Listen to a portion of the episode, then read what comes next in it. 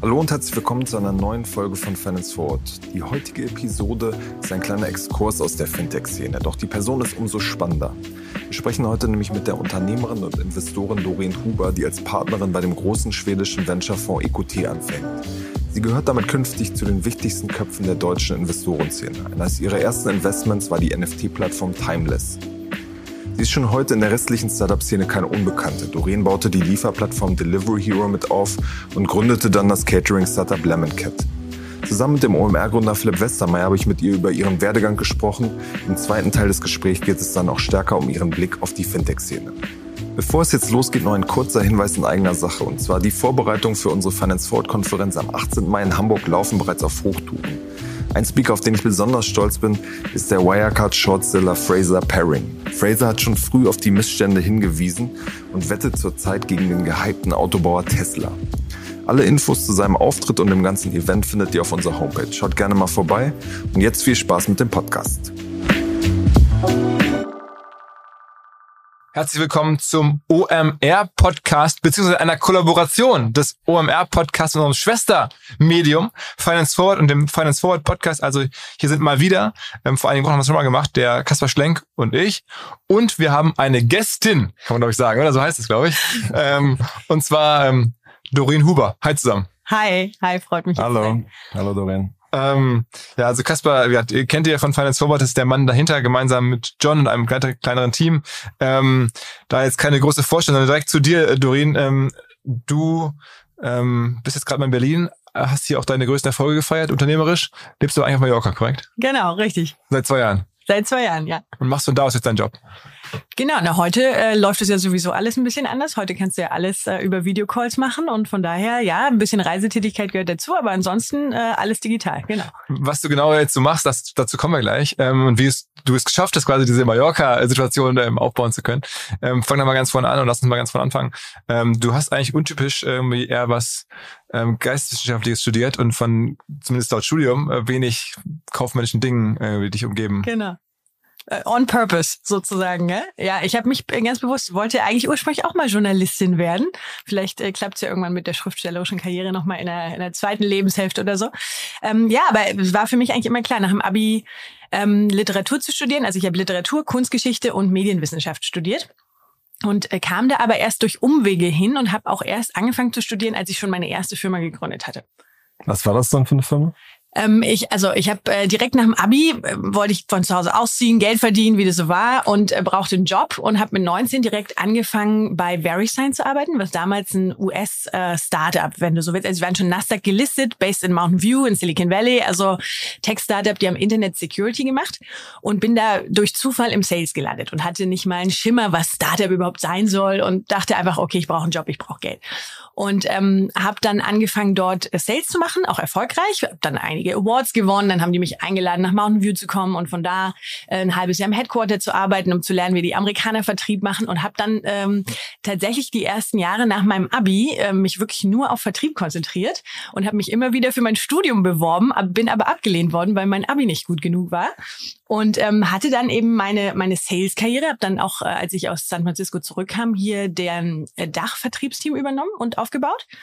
Und ähm, mit Anfang 20. Ja. Mit Anfang 20, ja. In Berlin war das Im, im, bei VeriSign, genau. Aber in Berlin. In Berlin, ja, genau.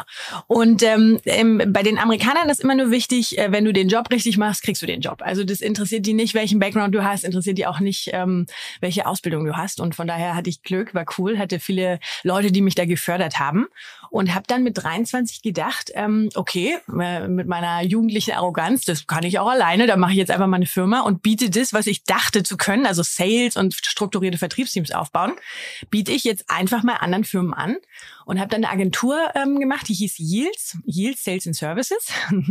und, ähm, und dann haben wir für ähm, verschiedene Unternehmen Vertriebsteams aufgebaut. Also immer nur B2B, tatsächlich so ein bisschen Boutique, also nie äh, Consumer und, und immer B2B und so E-Commerce und Tech-Projekte und Produkte. Wir haben zum Beispiel Server, digitale virtuelle Server verkauft und solche Sachen. Und ähm, genau, habe dann die Firma aufgebaut und habe dann äh, meinen Studienplatz bekommen und habe dann ähm, angefangen, Literatur und Kunstgeschichte und so. Aber dann wäre schon so als, sozusagen, um dich irgendwie geistig, äh, intellektuell zu fordern, weil das Jobmäßige war dann eh schon klar. So. Äh, ja, naja, wie, wie klar ist es mit 23, weiß ich nicht. Also äh, ich wusste ja auch nicht, wo führt es mich hin und natürlich meine Eltern, die immer gesagt haben, du musst doch noch eine Ausbildung machen und ich hatte aber wirklich auch Lust, es zu studieren. Und ähm, ich hatte auch einige Leute, die dann gesagt haben, ja, was willst du denn damit? Willst du dann Taxifahrer werden? Was ist denn da los? Warum studierst du nicht BWL? Und ich fand es aber cool und es war wirklich toll. Ich hab, musste dann natürlich auch hart hasseln und dann irgendwie das so legen, dass ich dann morgens zu den Vorlesungen gegangen bin oder abends oder immer in der Mittagspause, wenn ich mal keine Meetings hatte.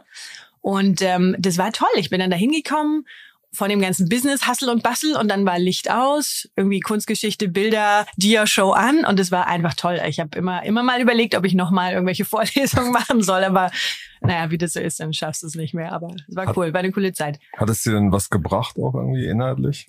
Ja, ähm, also ich glaube rückblickend, dass mir das ehrlich gesagt sehr viel gebracht hat. Also Schreiben zum einen und so äh, in, in geisteswissenschaftlichen Studiengängen ähm, musst du ja nie Klausuren schreiben. Du musst ja immer nur Hausarbeiten schreiben. Also du schreibst, bringst eigentlich konstant Gedanken auf Papier und immer 25 Seiten und 25 Seiten äh, in jedem Seminar eigentlich. Und ich glaube vom, also im, im Literaturbereich, also einerseits den Skill, mich auszudrücken und zu schreiben und Sachen irgendwie zu Papier zu bringen und viel über Sachen nachzudenken. Und im, im äh, weiteren Sinne natürlich, dass du irgendwann checkst, alles, was du lernen willst, steht in Büchern.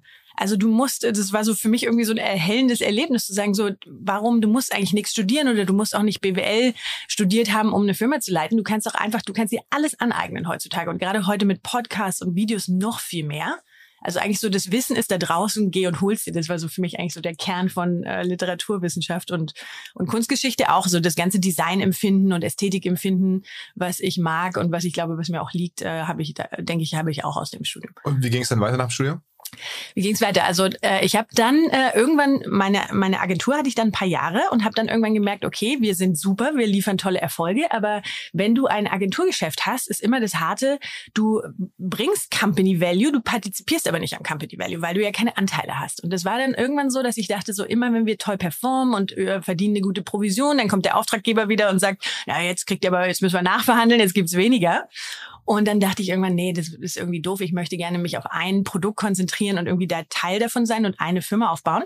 Und habe dann äh, die Ecomi-Gründer, Gunther und Michael, kennengelernt, die äh, Anfang 20 damals waren, ähm, tolle Idee hatten, aber kein Geld und auch noch nie irgendwas, äh, sozusagen kein, keine Sales-Erfahrung, Sales-Know-how. So eine Bewertungsplattform das für verschiedene Produkte. Genau, wir haben damals, es war damals äh, 2008 rum ähm, oder 2007 sogar, ähm, tatsächlich ging es darum, Bewertung wie nach dem Ebay-System System auf äh, E-Commerce-Shops zu holen, was es nicht gab. Also in, in eBay also ein Siegelbusiness. Ein Siegelbusiness. Naja, nicht, nicht unbedingt ein Siegelbusiness, sondern tatsächlich User-Generated Content, also wirklich ein Vertrauensbusiness eigentlich, ja, wo du gesagt hast, okay, das war damals noch so die Zeit, äh, als meine Mutter mich fragte, kann ich denn hier meine Kreditkarte eingeben, was heute sich niemand mehr fragt. Aber das war damals, hast du dich gefragt, okay, kann ich diesem Online-Shop, der Rucksäcke verkauft, kann ich dem vertrauen? Woher weiß ich, dass ich hm. dem vertraue?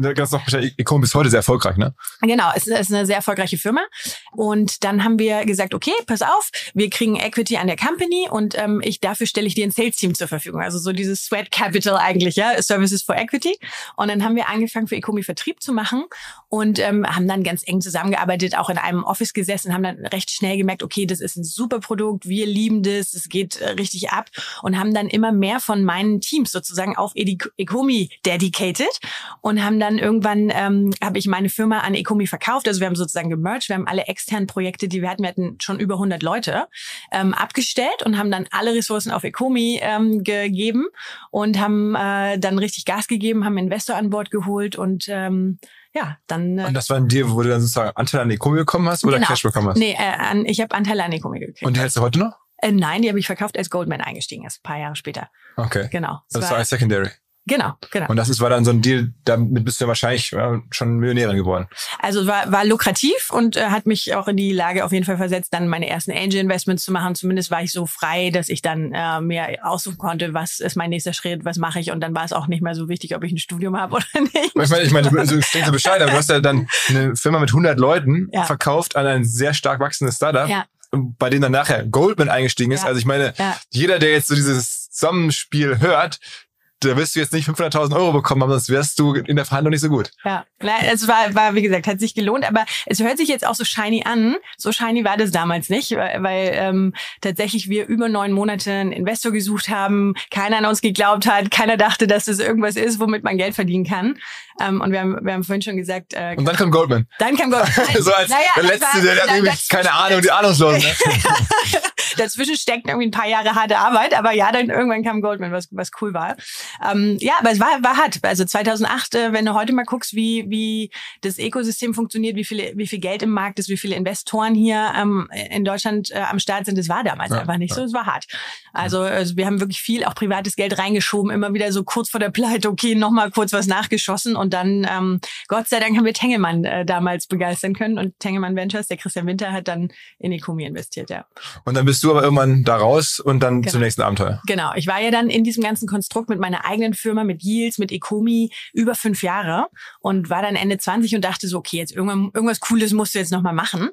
Und äh, auch wieder, bei mir ist in meinem Leben viel so durch, äh, weiß ich nicht, weiß nicht, ob man der Zufall dazu sagen kann, aber zumindest sind so Opportunities äh, aufgetaucht vor meiner Nase und ich habe gedacht, so, okay, das finde ich jetzt cool, das mache ich.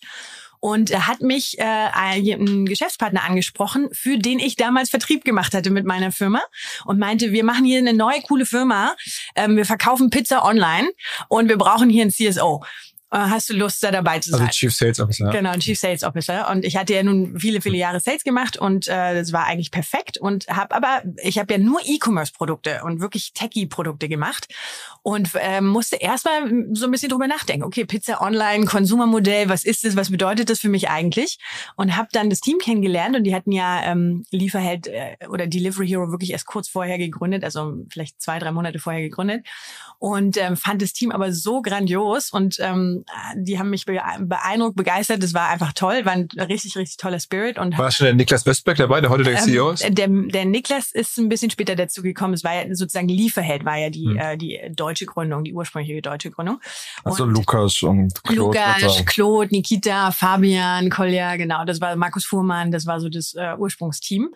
Und ähm, habe dann gesagt, okay, ich komme, alles klar. Und ähm, bin dann als Geschäftsführerin und CSO, Chief Sales Officer eingestiegen und dann äh, kurze Zeit später, als wir dann auch mit Delivery Hero sozusagen zusammengegangen sind ähm, und das ganze internationale Geschäft gemacht haben, auch war ich dann COO für alle Operations. Auch hier bist du wieder relativ bescheiden, denn es gibt ja so viele Leute, die irgendwie qua LinkedIn oder irgendwie eigene Aussage oder so Gründer oder Mitgründer von Delivery Hero, Lieferheld irgendwie sind, da fallen mir bestimmt zehn Namen ein von dem Gesamtkonstrukt. Ähm, aber du claimst das nicht, obwohl du ja auch schon, wenn du da Geschäftsführer in der ganz frühen Phase warst, fast sagen könntest, du warst du nach acht Wochen Mitgründerin. ja, ja, stimmt. Ich glaube, es ist vielleicht auch so ein bisschen so ein Männerding, ne? sich dann mal den Stempel direkt aufzudrücken. Nein, äh, wie gesagt, für mich war es einfach nur cool, dabei zu sein und ich, ich gebe da nicht so viel auf, weder auf Titel noch auf Founder hier, Founder da. Ich finde es auch manchmal ein bisschen lächerlich, ehrlich gesagt, wenn jemand, der dann irgendwie drei Jahre später kommt, dann irgendwie sagt Co-Founder, was ja heute manchmal auch hast. Ja Firma, die irgendwie schon ewig alt ist. Nee, aber wie gesagt, ich war da in der Geschäftsführung, war ganz von Anfang an mit dabei. Aber hattest auch Anteile? Ja, ja, ja. Hab sogar als Angel investiert, ja. Ähm, das heißt, du hattest dann in der damaligen Phase dann irgendwie ein paar Prozente? Ja, ja. Genau. Okay. Das hat sich gut entwickelt. Ja, hat sich sehr gut. das war dem DAX. Ja, ja, ja, genau. Also nee, ist eine Wahnsinn-Story. Ich erzähle immer ganz gerne, dass wir, ähm, als wir es gegründet haben, wenn du heute hörst, ähm, Gründer natürlich oft äh, den Investoren so die Milliarden-Story pitchen und wir damals gesagt haben, also es wird ein richtig gutes 100 Millionen Business und es war für uns riesig, unvorstellbar riesig. Ja? ja. Und ähm, wir dann später irgendwann, als der Niklas, ich erinnere mich auch noch, der kam dann irgendwann mal an und war dann am Businessplan wie immer und äh, dann stand da irgendwann die Milliarde und wir so, nein, das kann nicht sein. Kontrollier noch mal die Formel. Aber ja, es war, es war damals, also die Milliarde war eine unvorstellbare Also die Umsatzmilliarde, ne? Ja. Mhm. Wie lange hat es gedauert? Von 0 bis 100 bis 1 Milliarde Umsatz? Ach, das weiß ich. Aber ein paar Jahre, vier, fünf Jahre. Ja, ja. Und heute ist es ja durchaus turbulent. Also die Warte mal, vielleicht hat es nicht mal vier, fünf Jahre gedauert. Ich weiß es wirklich nicht mehr. Müsste ich jetzt mich nochmal hinsetzen und ausrechnen und die letzten Sachen, äh, ist, ist, mittlerweile ist ja über zehn Jahre her. Ähm. Aber es, also man hat ja eine wahnsinns trotzdem Erfolgsstory. Ja. Auch wenn jetzt in den letzten Monaten wieder Diskussionen da waren, weil es natürlich der Weg in DAX, dann ja. war es während Corona super erfolgreich. Ich glaube, 30 Milliarden wert oder sowas zwischenzeitlich. Ja. Ja. Und jetzt ist es wieder runter, also fast 70 Prozent letzten Tagen, Wochen verloren. Ja. Bist du Aktionär? Nein. wann bist du ausgestiegen? Ähm, ich bin relativ äh, kurz nach dem Börsengang tatsächlich ausgestiegen. Also wir hatten ja Lockup äh, für ein halbes Jahr ungefähr. und habe dann meine Anteile verkauft. Also ich bin ganz gut im Food-Segment auch aufgestellt, aber mein Anspruch als äh, Angel-Investor ist nicht Public Market Value oder äh, ich meine, klar, ich habe meine Aktien und so weiter und so fort, aber ganz ehrlich, ich bin seit ich mein erstes Angel-Investment gemacht habe, sehr also in den ersten Jahren war ich all in in Tech. Also alles war wirklich, fast mein ganzes Geld habe ich immer nur in Angel Investments gesteckt und, und wieder ins Ökosystem reingegeben. Erst später dann mal angefangen, ein bisschen zu diversifizieren und so weiter und Immobilien und Aktien und so weiter. Aber ich habe so viel äh, Exposure einfach in, in Tech und in äh, Startup Investments, dass ich nicht äh, noch im Aktienmarkt in die ganzen Tech-Aktien, die deutschen Tech-Aktien halte. Wie, wie schaust du dann auf die Firma? Weil da scheiden sich ja auch in Berlin ziemlich die Geister dran. Die einen sagen, das wird für immer Geld verbrennen und die anderen sagen, ja, wenn es mal groß wird, dann, dann kommt das schon und je nachdem, wie der Börsenkurs ist, ist dann die eine Fraktion lauter oder die andere. Äh, wie, wie siehst du das? Also ich bin äh, grundsätzlich total äh, bullish auf den ganzen Foodmarkt. Wenn du dir das wirklich anguckst, wenn du dir nicht den, den Aktienkurs von heute oder morgen anguckst und der ja nun auch wirklich immer Psychologie getrieben ist. Einer sagt, was Covid, äh, Covid-Gewinner, Covid-Verlierer, ist ja auch im Moment wirklich sehr volatil über die ganze Covid-Zeit. Aber im Grunde genommen, äh, das ist wie die, wie die Zukunft ist, wie die Zukunft passiert. The future of food sozusagen. Also wie werden die Leute sich ernähren in den großen äh, Cities? Ich sehe, dass die Leute immer mehr diese Convenience-Produkte lieben. Jetzt Gorillas und Flink Link und, und ähnliche Konzepte, wo du, du willst immer schneller den Zugang zu deinen Sachen haben. Also die Leute, da gibt's ja sogar schon Konzepte in New York, wo die Wohnungen schon gar keine Küchen mehr haben. Ja, ich kenne gerade in, in Amerika, in New York, viele Leute, die ernähren sich, die bestellen sich morgens, mittags und abends von den ganzen Lieferplattformen ähm, Essen. Und ich glaube nicht, dass sich das nochmal zurückentwickeln wird. Ich glaube tatsächlich, dass in diese Richtung die Menschen sich ernähren werden in den, in den großen Städten, wenn die Menschen arbeiten, wenn tatsächlich äh, dann noch immer wer, du hast zwei arbeitende Paare in der Familie, Familie und so weiter und so fort. Da gibt es ja ganz viele gesellschaftliche Entwicklungen, weswegen ich overall denke, auf jeden Fall, also solche Konzepte wie Food Delivery wird immer, immer populärer werden, meiner Meinung nach. Also ich glaube nicht, dass es nochmal weniger wird. Warum sollte es, ja? War das für dich das, das Life-Changing Investment, also dieses Delivery Hero Erlebnis? Ich meine, wenn man legt, der Börsengang war ja auch schon so sieben, acht Milliarden Firmenwert. Ja. Ähm, und du bist dann jetzt quasi eingestiegen in der Phase, wo es jetzt noch ganz wenig war. Ähm, da werden deine Anteile natürlich ein bisschen verwässert gewesen sein. Und das heißt, du wirst jetzt nicht ein Prozent von von 10 Milliarden gehabt haben oder sowas, aber trotzdem wahrscheinlich so krass, dass man danach denkt, okay, jetzt ist eigentlich gut. Ja. Ja, war, war life-changing, aber nicht nur, ganz ehrlich, nicht nur finanziell, weil ich meine, natürlich ist es schön, finanziell unabhängig zu sein und Geld zu haben, aber ganz ehrlich, das hat, war nie mein Anreiz. Ich war nie so ein geldgetriebener Gründer, war auch nie, also siehst du ja alleine an meinem Studium, ja, wenn ich tatsächlich gesagt hätte, mir wäre es nur um Geld gegangen, dann wäre ich auf eine wahrscheinlich der, der tollen Business-Unis gegangen oder so. Ähm, das war toll und es war auch rewarding und die ganze Reise war irre und was ich da gelernt habe mit dem Team zusammen, was wir aufgebaut haben in den Jahren. Ähm, und natürlich umso cooler, dass es dann so eine tolle Story geworden ist mit dem Börsengang. Es war ja auch einer der ersten ähm, europäischen oder deutschen Börsengänge von einem deutschen Startup. Auch das macht mich total stolz, ja, dass wir da einen Beitrag geleistet haben, dass heute vielleicht einfach mehr Investoren in Europa und in Deutschland investieren, weil die sehen, ja, Unicorns können auch aus Deutschland kommen oder aus, aus äh, Europa kommen und es sind nicht immer nur die großen US-Companies, die erfolgreich sind. Also sowas motiviert mich äh, mehr als, als tatsächlich das heißt, deine, Zahl. Deine 0,1 Prozent waren dann gar nicht so wichtig. Weil die waren schon wichtig. Man sollte auch durchaus ähm, für sich gut verhandeln und gucken, dass man da ordentlich entlohnt wird. Ja? Insbesondere als Frau, weil ich tatsächlich auch oft äh, sehe, dass die Frauen schlechtere Deals als die Männer haben. Okay. Aber ähm, ja, ich bin happy. Also hat sich gelohnt, war cool. Genau, eine, äh, nochmal kurz zurückzukommen zu dem äh, sozusagen Delivery Hero als Geschäftsmodell. Eine der zentralen Thesen ist ja, dass wenn man irgendwann mal ein, ein Monopol hat, dass man dann äh, ja quasi bessere Margen auch durchsetzen kann. Und das hat sich ja in der Vergangenheit noch nicht so richtig ähm, bewahrheitet, weil dann immer neuere Modelle und neuere Angreifer wieder kamen, zum Beispiel Volt und Co. oder dann die Quick-Commerce-Anbieter, die du auch schon erwähnt hast. Ähm, wie, wie siehst du das dann im Abgleich zu dem großen Trend, der vielleicht eintritt, aber am Ende stellt sich ja trotzdem die Frage, rechnet sich das irgendwann, auch wenn die Leute tatsächlich so bestellen. Ja, ist richtig. Ähm, also tatsächlich sind ja die ganzen Food-Modelle schmalmargig, ne? Und insbesondere, wenn du sagst, dass du den ganzen Logistikpart noch dazu rechnen musst und du wirklich auch die, die, die Fahrer tatsächlich haben musst, die das ausliefern. Du musst die Infrastruktur zur Verfügung stellen, auch in, in diesen Low-Zeiten, wo nicht so viele Leute bestellen. Natürlich bestellen alle zwischen 12 und 1 und irgendwie ab 18 bis 20 Uhr ihre Pizza. Dann brauchst du die ganze Power eigentlich. Ähm, und du musst aber trotzdem irgendwie die Mitarbeiter vorhalten über den ganzen Tageszeitraum Zeitraum und so. Ja, da sind tatsächlich viele Sachen, die auf die Marge drücken und die sicherlich hart sind im Management, äh, das so zu drehen, dass es profitabel ist. Ähm, ich weiß, wir haben ähm, tatsächlich damals bei Delivery auch viel äh, rumgeschraubt an den Zahlen und wie können wir es machen und wir können Märkte, wir, konnten damals zeigen, dass Märkte profitabel funktionieren für Delivery Hero. Natürlich, Niklas hat eine krasse Wachstumsstrategie, ähm, aber ich bin auch tatsächlich von, von der ganzen Delivery Hero Strategie, ich bin ja nicht mehr Teil des Managements, bin kein Aktionär Klar. da mehr, mhm. bin auch, ist jetzt nur noch meine persönliche Meinung sozusagen, wie ich die Firma bewerte. Ähm, wie gesagt, ich finde es ein cooles Team, äh, eine coole Firma. Ich würde mich freuen natürlich, wenn sie irgendwann auch mal in die Gewinnzone gehen würden. Und, und ähm, ich glaube, ab irgendeinem Punkt kommt schon für eine Firma der Größenordnung muss da der, das Umdenken passieren. Ne? Da musst du vom Startup-Mindset ein bisschen weg und musst du einfach zeigen, dass du Gewinne machen kannst. Also das glaube ich schon, dass der Druck steigen wird. Auch im internationalen Vergleich mit DoorDash schon so. Weil es ja jetzt für den ganzen Markt und für den ganzen Angel Investments in dem Food-Bereich ist es ja sicherlich jetzt ein wichtiger Referenzpunkt, dass man sagen kann, okay, die haben es geschafft und was hat das für Implikationen für auch andere Geschäftsmodelle? Ja, wobei, wenn du die andere Food Companies anguckst, ich bin ja im Aufsichtsrat von Domino's Pizza und das ist ja, wir sind kein Aggregator, aber wir sind natürlich, wir produzieren Pizza, liefern die Pizza selber aus, haben auch die Fahrer und Domino's ist äh, ein hochprofitables Geschäft. Ne? Also du kannst das schon profitabel hinkriegen, so ist es nicht, auch auf internationalem Scale.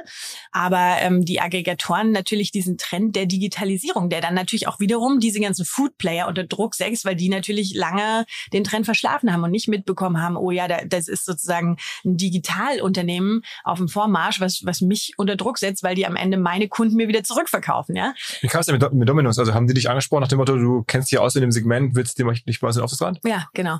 Also es war tatsächlich so, Dominos ist ja, äh, Dominos Pizza Enterprises ist ja gelistet in Australien. Und die haben aber ähm, äh, elf internationale Märkte. Also äh, einige davon hier in Europa, zum Beispiel Deutschland, Frankreich, Benelux, sind alles Domino's Pizza Enterprises Märkte, aber auch Japan, Taiwan und ähm, Australien, Neuseeland natürlich. Und die brauchten einfach jemanden, der vielleicht dieses frischere Digital-Mindset reinbringt. Mega tolle Firma, richtig cooler CEO, der das schon seit 35 Jahren macht, also so ein richtiges Urgestein. Aber nicht der Gründer. Ist Gründer. Ist Gründer. Aber, aber du musst wissen, bei Dominos ist es so, Dominos ist ja ein Franchise-Modell. Das heißt, er ist nicht der Gründer von Dominos, von der Marke Overall, weil ähm, die Marke Dominos sitzt in den USA, ist auch da gelistet, aber die machen dort nur Domestic und alle anderen Lizenzen verkaufen die international. Und Dominos Pizza Enterprises ist sozusagen der größte internationale Lizenzpartner von Dominos. Aber wir reden jetzt schon trotzdem von einer Firma, ich glaube so acht, auch neun Milliarden Wert ungefähr, ne? Genau. Und da, okay, da bist du also im Board. Genau also Domino's Pizza Enterprises sind fünf Milliarden wert. Okay, mhm. okay, okay. Aber die Amerikaner sind ein bisschen mehr wert. Also da liegst du mit deinen acht bis neun Milliarden richtig. Ah, okay, da hatte ich sogar falsch recherchiert. Mhm. Äh, okay, und das machst du schon seit ein paar Jahren? Seit zwei Jahren, ja. Ein bisschen über zwei Jahren. Mhm. Mhm. Und das ist, da gibst du denn das Wissen rein, logischerweise, was du jetzt irgendwie aus der Delivery Hero Zeit hast? Genau, also du hast ja bisher als Aufsichtsrat sozusagen verpflichtet, ähm, die die Shareholder zu vertreten in gewisser Weise und auch zu ähm, ja dem zu schauen, was macht das Management, ist es gut, willst du dazu was sagen, musst du dazu was sagen? Also bist ja eigentlich ein Kontrollinstrument und sollst ja nicht bist ja nicht operativ tätig, darfst du auch nicht. Aber ähm, ja, du willst natürlich immer Impulse liefern. Du willst sagen, guckt euch doch mal das an, habt ihr den Wettbewerber schon mal gecheckt? Guck mal, wie der das macht äh, oder aus den aus den Aggregatoren, die legen Fokus darauf. Also immer wieder challengen und da einfach sozusagen digital digital den Ball ins Rollen bringen und ein bisschen mehr die Meinung, die digitale Meinung im Aufsichtsrat stärken. Hast du nicht aber selber überlegt, eine Dominos-Filiale aufzumachen? Das ist ja wirklich, äh, du kannst einfach ein Franchise äh, aufmachen, das ist ja eine super profitable Sache. Also ja. wenn man da so eine Lizenz bekommt, ich habe das jetzt mal angeschaut, das ist ja wirklich äh, eine Lizenz zum Geld drucken. Ja. Also du, wenn äh, du es gut machst, also du musst es wirklich operativ, dann da unterscheidet sich die Spreu vom Weizen. Also ich glaube auch hier, wenn du es nur als Finanzinvestment siehst, da, da sind schon einige Franchisees auch gescheitert, aber wenn einer richtig Bock hat und das richtig mit Leidenschaft macht, kann kannst du sehr reich damit werden. Ja, das stimmt. Kannst du auf Mallorca dann. Ne? Ja, genau. Allerdings gehört äh, Spanien noch nicht zu GPE. Also okay. das ist wieder ein anderer Lizenz. Was macht so eine Dominos-Filiale für, also wenn du da so einen, so einen, so einen Store hast, quasi, was, was ja, du, du kannst, äh, ist immer, immer schwer zu sagen, ja, wie viel du da am Ende äh, rausträgst. Also äh, richtig spannend wird's erst eigentlich, wenn du so fünf bis zehn Stores hast. Hm. Und dann kannst du aber durchaus schon, ähm, damit kannst du auch Millionär werden. Hm. Ja. Ich habe gehört, es ist sogar so, dass dann immer am Monatsende der Umsatz ähm, runtergeht, weil dann die Leute tatsächlich kein Geld mehr haben und es erst am Anfang des Monats wieder hochgeht. Weil, also ich meine, Dominus wird ja auch stark genutzt von Leuten, die Ja. jetzt halt nicht, also die sagen wir, sehr stark so auf ihr Monatseinkommen angewiesen Ja, sind. ja, klar, klar. Das ist ein Massenmarktprodukt, das muss man ganz klar so sagen. Ne? Also es ist jetzt nicht Shiso-Burger, wo ein Burger, weiß ich nicht, äh, 10 Euro kostet, sondern es ist tatsächlich ein äh, erschwingliches Massenmarktprodukt für die Pizza, für den, wenn du dir selber mal was gönnen willst, einfach oder ein Freund von mir sagt immer die Hangover-Pizza für den Morgen danach oder so.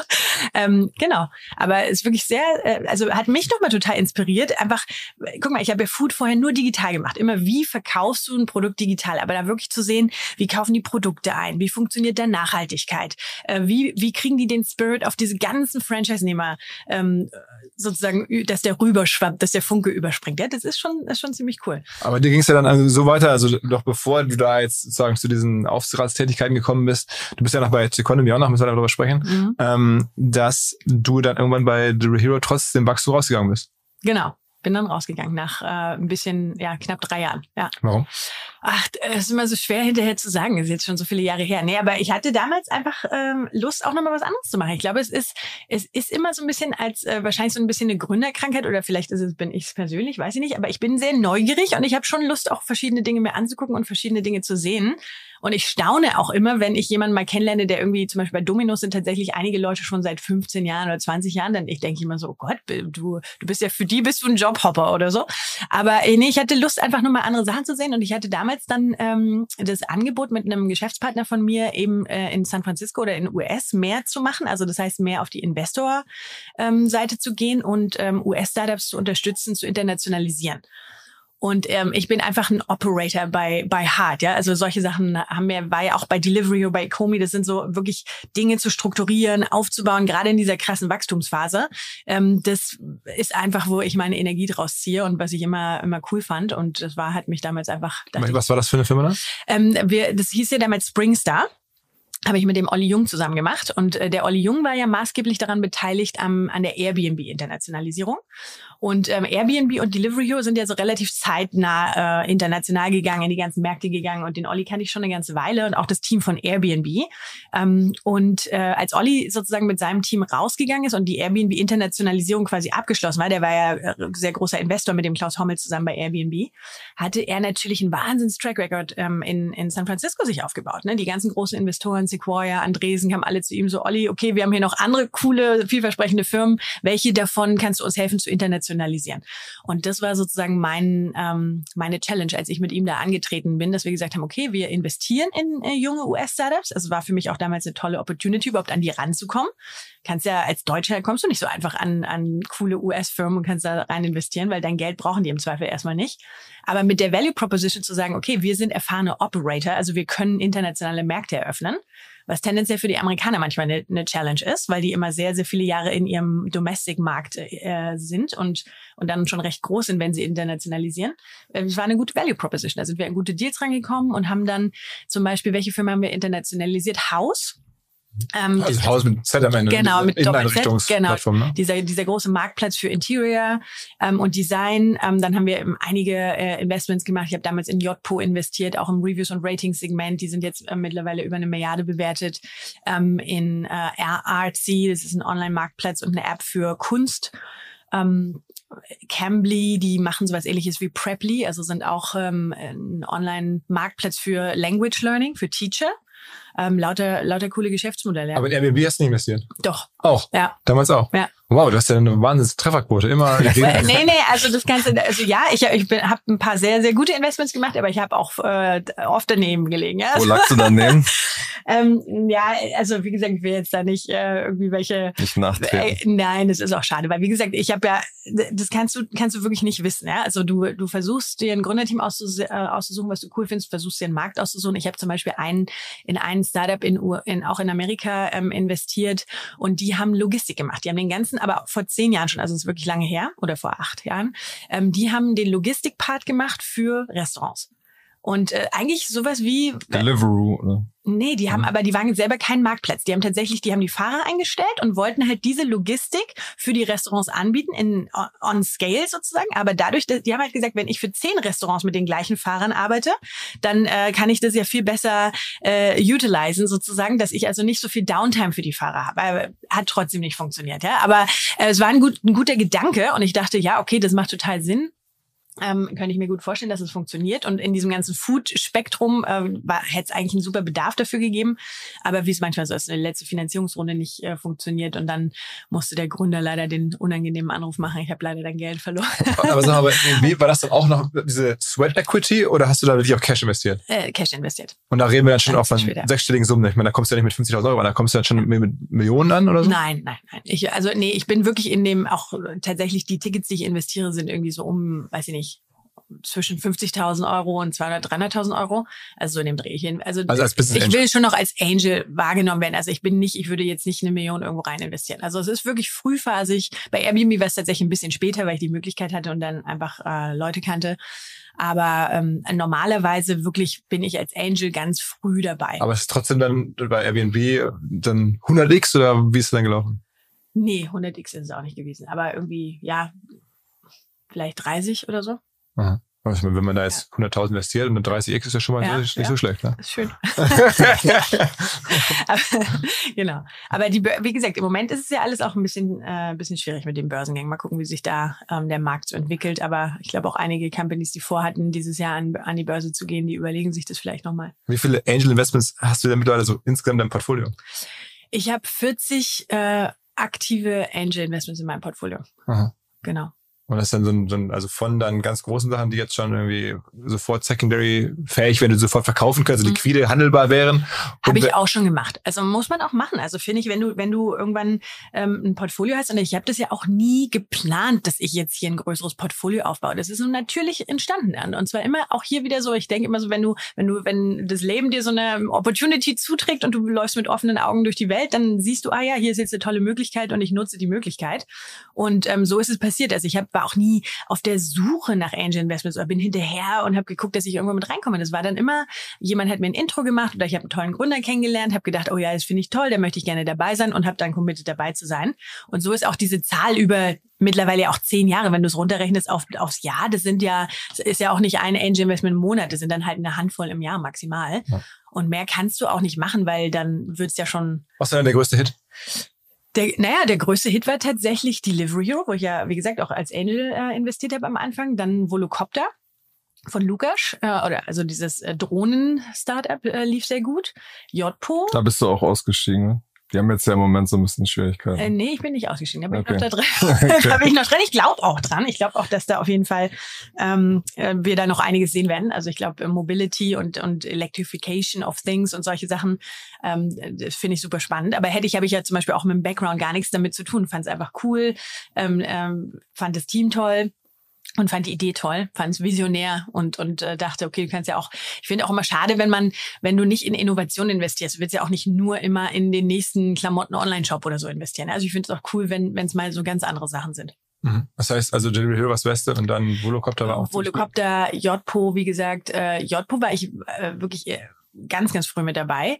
Ähm, die lustigerweise kennt man die hier gar nicht Nee. so, obwohl äh, der Founder, das ist eine israelische Firma und der Founder ist relativ früh nach New York dann gezogen und hat dort das Headquarter ähm, aufgebaut und die haben sich ganz stark auf den US-Markt äh, fokussiert, aber die sind mittlerweile auch ähm, äh, über eine Milliarde bewertet. Du Also gedacht, ja. ja, ich habe, ich habe, äh, sagen, ich würde sagen vielleicht so fünf, äh, fünf Sachen von den 40, die dann tatsächlich auf die, auf über eine Milliarde gegangen sind in den letzten zehn Jahren.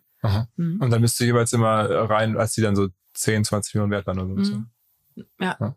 Okay, äh, und dann hast du trotzdem, nachdem du ja schon so viel ähm, erfolgreichen äh, Track Record hattest und auch schon so viel Geld verdient hattest quasi, äh, dich entschieden, nochmal was eigenes zu machen. Mit Lemon Cat meinst du? Ja. ja, genau. Ja, ja, das war, das war für mich eigentlich ähm, eine lustige Erfahrung. Ähm, Also ein, ein, am Ende ein Catering-Unternehmen. Das, Plattform. Naja, das Ja, war genau, Plattform. also- es war eigentlich wie, wie Delivery Hero. Also mein, mein Gedanke war damals, okay, den, den B2B-Markt, den hat noch niemand erschlossen. B2C war eigentlich schon Commodity, war Standard. Jeder wusste dann, okay, äh, die Markt, Marktplätze, die es gab, da bestelle ich meine Pizza, meinen Burger und so weiter online. Aber wie funktioniert es im Büro? Ähm, da hast du auch Catering, du hast Häppchen für Meetings, du hast irgendwie Firmenveranstaltungen, du hast halt ständig äh, auch Essen, was da konsumiert wird.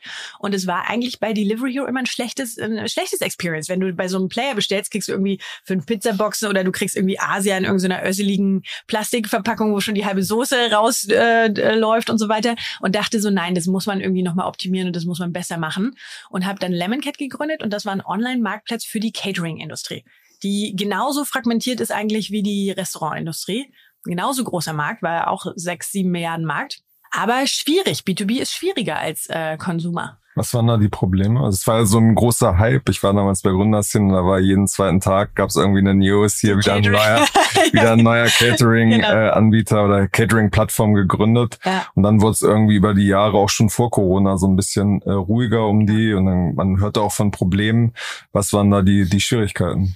Na, ich glaube, die Hauptschwierigkeit war tatsächlich, dass ähm, auch wie bei wie bei Delivery Hero am Anfang auch du musst schon einen bestimmten Anteil Geld in so einen Markt investieren, um eine Awareness zu schaffen, auch für den Markt, für diese ganz offline arbeitenden Leute. Die Restaurants haben ja, bevor wir damals kamen, haben die auch alle mit Zettel und Stift. Äh, du hast angerufen, hast gesagt, ich hätte gerne die Nummer 37. Ja, okay, wie ist Ihre Adresse? Und dann haben die das alles aufgeschrieben. Und bei den Caterern funktioniert es heute noch so, dass die alle mit E-Mails äh, rumhantieren. Wenn da ein Office irgendwie anfragt nach Catering, dann machen die immer jedes Menü wieder neu für jedes Office. Da ist nichts strukturiert, da ist, hast du kein ordentliches System oder POS-System, was denen dann auf Knopfdruck so Angebote ausspuckt oder so. Und das war tatsächlich schon so ein, ein kritischer Punkt daran, dass wir gesagt haben, wir setzen das User-Frontend vorne ran und ab jetzt können alle Offices schön bei uns Catering bestellen. Das ganze Backend war aber nicht digitalisiert. Also mussten wir dann anfangen, ähm, wir haben bei Lemon Cat zum Beispiel ein Software as a Service gebaut, ähm, Caterdesk hieß das, was eben auch erstmal versucht hat, das Backoffice und die ganzen Operations der Caterer zu digitalisieren, dass die überhaupt mit unserem Frontend dann wieder kommunizieren konnten. Ne? Und bei Delivery Hero war natürlich ab einem bestimmten Punkt so viel Geld im Markt, dass diese ganzen POS, iPad, PS, POS-Systeme, ähm, diese Digital-Zahlsysteme und so, die sind dann natürlich als, als Teil dieses Ökosystems wie Pilze aus dem Boden geschossen. Und das war gut. Ne? Also weil durch die konnten dann auch so Aggregatoren diesen ganzen Restaurantmarkt, äh, Restaurantmarkt äh, digitalisieren. Ne? Und das ist halt einfach bei der Catering-Industrie viel zäher und viel langsamer, weil du einfach natürlich nicht so ein Massengeschäft mit Fernsehwerbung draufsetzen kannst und so weiter. Aber ich bin auch nach wie vor überzeugt, auch diese Industrie muss sich digitalisieren. Das geht gar nicht anders. Also schau mal, in, noch mal in fünf oder zehn Jahren, da wird die neue Generation der Caterer, man muss ja auch mal sagen, da kommen ja die Millennials nach und die ganzen Jungen, die sind ja auch nicht für immer, das sind die 50, 60-Jährigen, die das heute machen. Und die fangen bestimmt nicht nochmal an, da irgendwie mit, mit Stift und Papier ihr Business zu managen. Und die gucken dann direkt, was gibt's für eine Software für Caterer, so nach dem Motto. Also, Hast du ein paar Jahre gemacht, dann ähm, und dann verkauft. Ja, genau. Das war dann wahrscheinlich ein kleiner Exit Genau. An einen Wettbewerber. Äh, genau, wir sind äh, zusammen Das Rocket, mit Rocket, Rocket, Rocket. Internet. Und du bist, du bist dann auch raus zu dem Zeitpunkt. äh, genau. Was war dann so ein Zeitraum in deinem Leben von zwei, drei Jahren oder so? Vier Jahre habe ich es gemacht. Ja. Okay. genau. Aber so, okay, also, aber am Ende würdest du sagen, war eine gut investierte Zeit oder oder hättest du das lieber gespart? Gute Frage. Nein, es war, war eine coole Zeit. Also, also ich glaube, ich habe ehrlich gesagt mit jeder Firma, die ich gemacht habe, sehr immer noch irgendwie sehr, ähm, bin da mit dem Herzen sehr eng dran und fand es auch super, super traurig, als dann äh, Covid kam. Und ich hatte mich als Gründerin total gefreut, dass ich es geschafft hatte, ähm, zu fusionieren mit, mit äh, damals war es ja Caterwings und ähm, und äh, Eat First. Also Rocket hatte vor, sozusagen ein Roll-up zu machen, hatte diverse internationale Wettbewerber gekauft. Auch in Frankreich hatten wir einen Player gekauft, wollten sozusagen alle äh, diese Catering-Industrie, diese einzelnen Wettbewerbe zusammenbringen, ein tolles Produkt bauen und dann vielleicht auch an die Börse bringen. Also es waren schon große Pläne und ich hatte mich richtig gefreut, dass der, der Deal geklappt hat und auch für meine Mitarbeiter. Aber als dann ähm, äh, tatsächlich Covid äh, dazu dafür gesorgt hat, dass wirklich Homeoffice war, es hat ja da, also da ist ja der Umsatz natürlich runtergebrochen auf, weiß ich nicht, zehn Prozent des Umsatzes, wie er vorher war.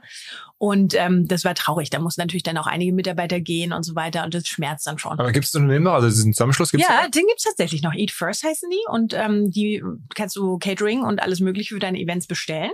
Und ich hoffe, dass sie irgendwie wie der Phönix aus der Asche irgendwann wieder auferstehen, wenn wenn die ähm, äh, die äh, Regularien das erlauben. Ne? Also wenn Leute wieder zurückkommen ins Office, wenn Events wieder stattfinden. Und ich meine, jetzt siehst du ja langsam, dass da wieder was passiert, ja. Und ich glaube, das schlägt sich auch im Umsatz natürlich bei Eat First nieder. Aber es war eine harte Zeit, glaube ich, auch, äh, wie gesagt, fürs Management da zwei Jahre oder länger durchzu. Und du hast auch keine Anteile mehr, sondern du hast damals. Doch, ich habe auch noch Anteile. Okay. Mhm. okay. Also das heißt, das war dann ein Exit gegen Anteile. Mhm. Okay, dann müsstest du ja wirklich doppelt am Herzen liegen. Ja, mir liegt total am Herzen. Na klar, also bitte bestellt, bestellt dort. Genau, ähm, wir wollen ja heute auch über deinen, deinen neuen Job sprechen. Und zwar wirst du äh, Partnerin bei EQT, einem ja, relativ großen Namen in, in Europa, ein schwedischer Fonds, der Private Equity macht, aber halt auch im VC-Geschäft sehr groß dabei ist. Du hast jetzt gerade schon gesagt, so, du bist Operator bei Hart und äh, hältst es eigentlich nicht lange äh, in einzelnen Stationen aus. VC ist ja eigentlich genau das, das Gegenteil. Du bist, äh, stehst an der Seitenlinie und ähm, du äh, ja, musst lange dabei bleiben, um eine Konstanz für so einen Fonds zu haben. Erstmal Glückwunsch. Also ich meine, kannst du das hier gerade so sachlich. Das ist ja schon wirklich ein, ein krasser Job. Ich glaube, es gibt gar nicht so viele ähm, Frauen in Deutschland in so Partnerpositionen bei, bei großen VCs, oder Kasper? Nicht so viel bekannt. Genau, es gibt einmal La Familia natürlich mit äh, zwei Partnerinnen ja. und dann äh, bei Speed Invest gibt es eine Partnerin, aber sonst gibt es wenig. Ja. Genau. Also ist schon, und dann wirklich ein internationaler ja, Big Name. Ähm, Glückwunsch und ja, ich würde noch ergänzen die Frage, wie es, dazu gekommen ist. Also wie kam das? Ähm, oh Gott, ja, wie ist es dazu gekommen? Also über, war ein längerer Prozess tatsächlich, ähm, auch für mich natürlich ein gedanklicher Prozess. Ich war, ähm, als ich bei, als ich Lemon Cat verkauft hatte und dann eben mich eher so auf Aufsichtsratssachen fokussiert habe, äh, schon schon eigentlich einige Zeit so am überlegen, was ist eigentlich für mich der nächste Schritt. Und ich war ähm, mental natürlich so ein bisschen ähm, wie, wie das so ist als Unternehmer, ja. Machst du jetzt nochmal eine neue Firma oder nicht? Aber ich muss ganz ehrlich sagen, ich glaube, ich würde, ich mach, möchte kein neues Startup mehr machen. Also für mich ist jetzt so eine neue Lebensphase.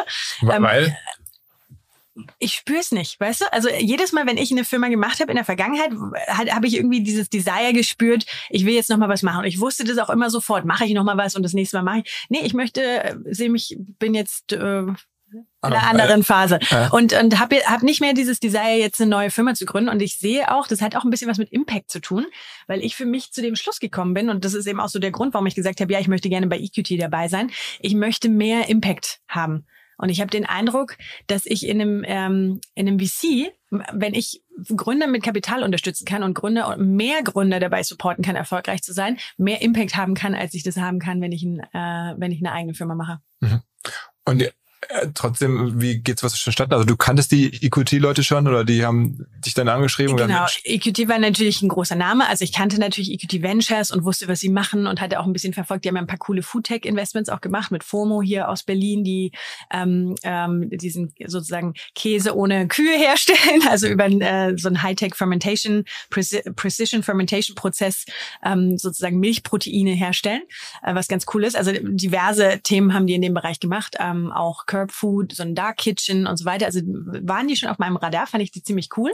Und ähm, ich fand, ich fand EQT immer cool, weil ich mag diesen, den Spirit, den die, den die haben. Es ist ein sehr nordischer, bescheidener Spirit, äh, sehr kulturorientiert, aber trotzdem sehr performanceorientiert. Aber die sind, die sind eben nicht so laut. EQT äh, geht nicht raus und sagt, wir sind die Besten, die Tollsten, sondern die, die sind es einfach. Die liefern ab, die machen ihren Job. Und das, äh, das ist eigentlich wie ich auch bin, ja, so von der Person her, was ich mag. Und ähm, und das hat mich beeindruckt. Und äh, wie viel, wie viel sagen wir mal, Assets an der Management haben. Das ist immer so der Kennzahl in der, in der Industrie, um zu zeigen, wie groß man da ist. Was ist das genau, so? also wenn du EQT Ventures dir anguckst, unseren Venture-Fonds tatsächlich, dann haben wir ähm, 1,2 Milliarden. Also es sind wirklich sind sehr, sehr große Fonds, die wir haben, immer so um die 600, 600 700 Milliarden. Ähm, ist jetzt der zweite Fonds, den wir gerade haben. Und, ähm, und ähm, dann gibt es sozusagen EQT als großes Konstrukt, wo du auch, ähm, du hast einen Public Value Fund, du hast einen Growth Fund und so weiter, da hast du über 60 Milliarden an der Management. Okay, das heißt, die Venture Fonds sind immer so 600 Millionen groß. Mhm. Und da hast du dich jetzt auch einkaufen müssen oder, oder wie kommt man da rein? Ich meine, oder gibt es jetzt irgendwie, also wenn man sowas macht, dann will man ja auch irgendwie da auch, ne, gerade bei dir jetzt partizipieren. ähm, du wirst ja nicht gegen ein normales Angestelltengehalt machen, nehme ich an. Ja, du kriegst ja Carry als Partner. Mhm. Genau, also du bist du partizipierst an allen Investments, die der Fonds macht. Aber das heißt, du musst jetzt kein Geld investieren, um daran den Job anzugehen. Die Partner investieren auch Geld, ja. Okay, das heißt, ähm, dann aber das Fundraising hast du nicht gemacht, das war schon da. Genau, achso, du meinst das? Ja, genau. Das Fundraising äh, ist tatsächlich schon, äh, da, äh, der Fund war da, genau.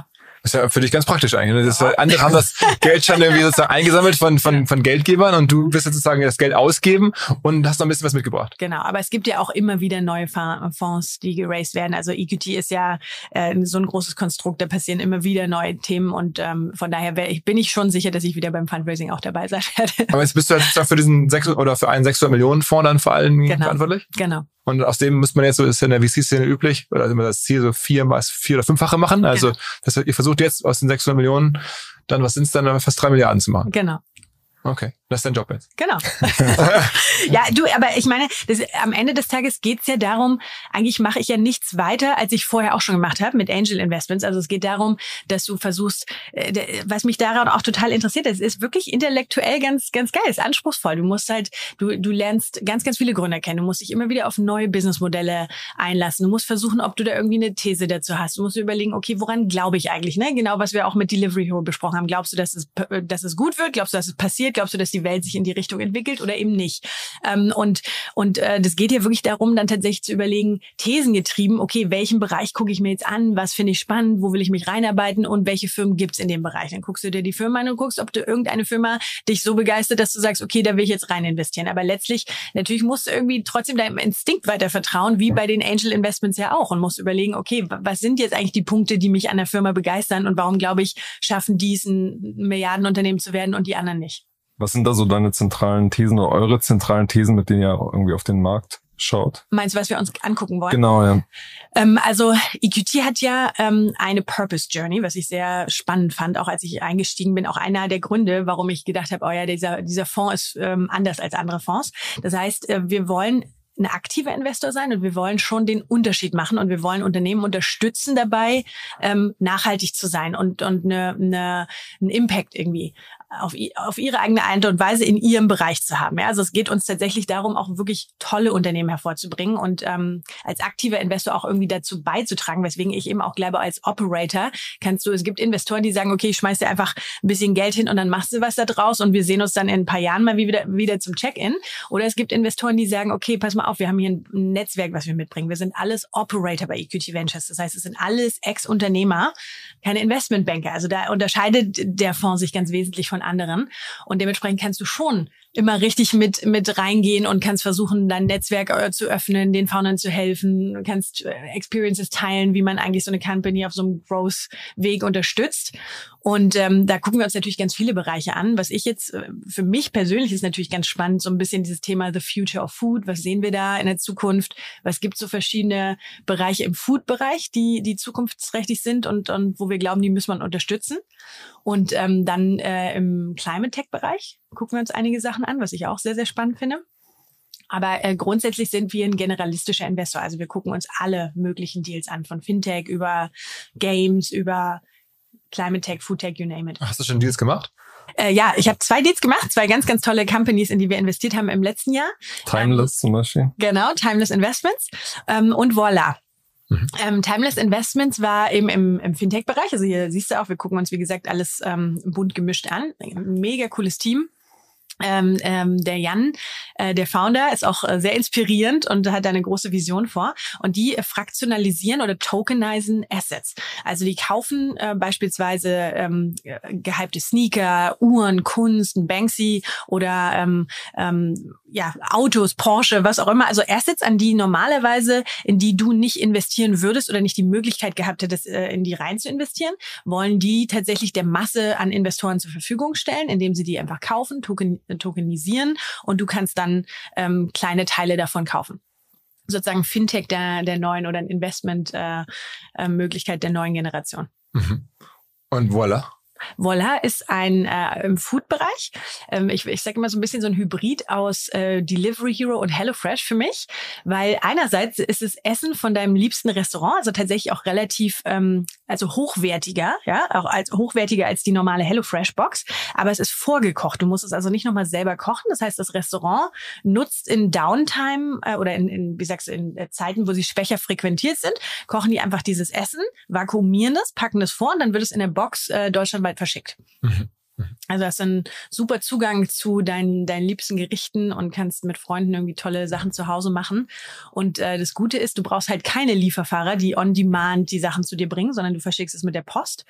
Und äh, gerade jetzt auch mit diesem Trend, dass Leute durch Covid von überall arbeiten, dass du Homeoffice machen kannst und so weiter, äh, hast natürlich dann auch die Möglichkeit in den eher, sagen wir mal, abgelegenen Gebieten, wo du aber auch sagst, okay, ich habe jetzt immer in London gewohnt und wohne jetzt äh, auf dem Land, aber ich möchte trotzdem hochwertiges Essen haben. Gab es da nicht so ein paar Rocket-Startups, die was ähnliches gemacht haben, wo es nicht nicht funktioniert hat. Rocket, ich erinnere mich nur noch dunkel, dass irgendwas mit Vakuumieren gab's. Eating with the Chef. Genau, ja. Ja, genau. Ja. Das hätte die Schümer gemacht vor einigen Jahren. Und ähm, die haben das, ich weiß gar nicht, was da der Unterschied war. Die haben aber ähm, meiner Meinung nach das nicht deutschlandweit verschickt. Ich glaube, die haben es auch geliefert.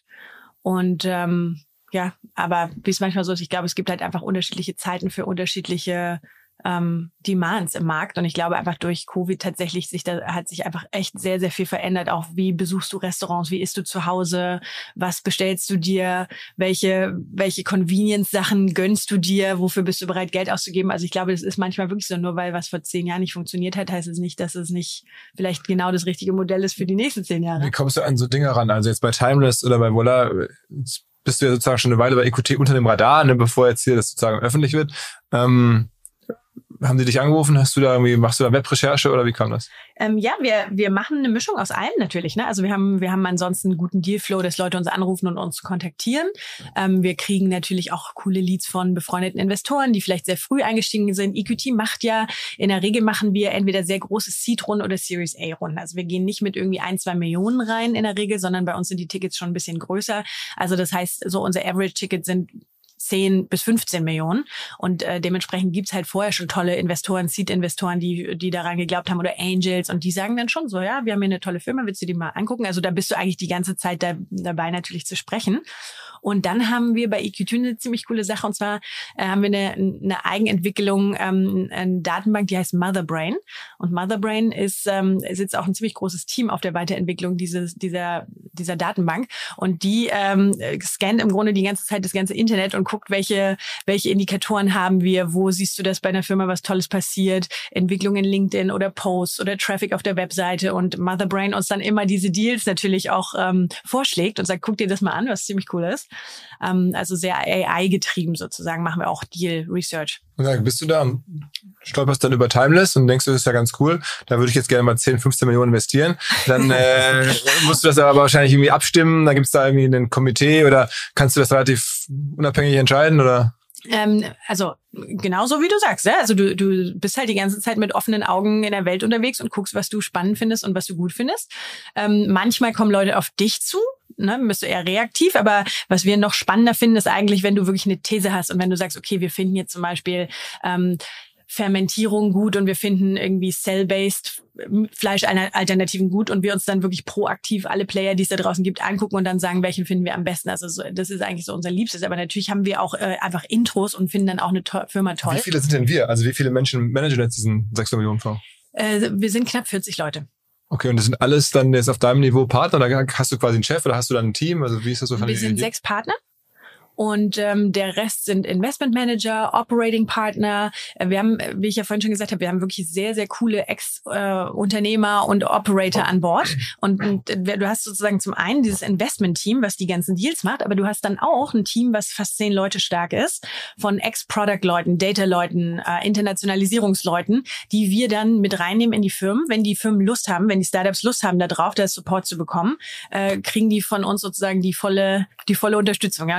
Bisschen wie wir es ja aus Berlin von Project A kennen, so der Operating VC. Ja, also äh, ja, de definitiv. Also wir haben ein richtig cooles Team und da passiert auch ganz viel ähm, Workshops, die sie machen, je nachdem, in welcher Phase die Startups stecken und wo sie auch merken, wir haben hier ein Problem oder wir haben hier irgendwie einfach einen White Spot, wo wir einfach Unterstützung brauchen. Mhm. Und ähm, das Investment-Team, klar, wie gesagt, da machen wir Deals und äh, sind am, am Schauen, was uns interessiert und worauf wir uns konzentrieren. Und wenn du einen Deal toll findest, ähm, hast du ein ähm, Deal-Team sozusagen oder ein Investment-Team auf diesem Deal.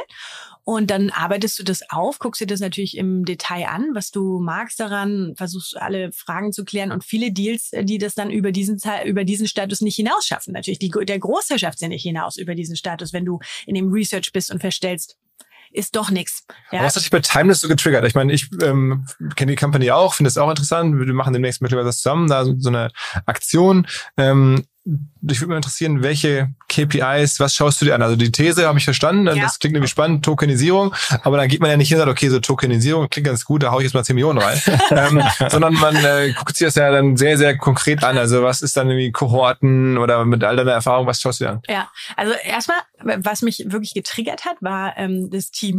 Und ich war skeptisch am Anfang, ähm, weil du musst ja bei solchen Sachen auch, hast du ja einen, einen ähm, sagen wir mal, einen ganz wichtigen Trust-Punkt. Ne? Und ich komme ja aus diesem Reviews- und Ratings-Bereich. Trust generieren. Was kann aber auch passieren, wenn du den Trust nicht generierst? Ich hatte mal vor etlichen Jahren in Wein investiert. War mal auch so, Video, über Twitter? Nee, nee, nein, in Wein. Ach so, in will ich in Wein. Getränk. In richtigen Wein, der ja. dann in London in irgendeinem ähm, äh, Safe steht und gekühlt wird und die, die Flasche wird so, Tag gedreht. Ja, ja, okay. Als alternatives Getränk, ja.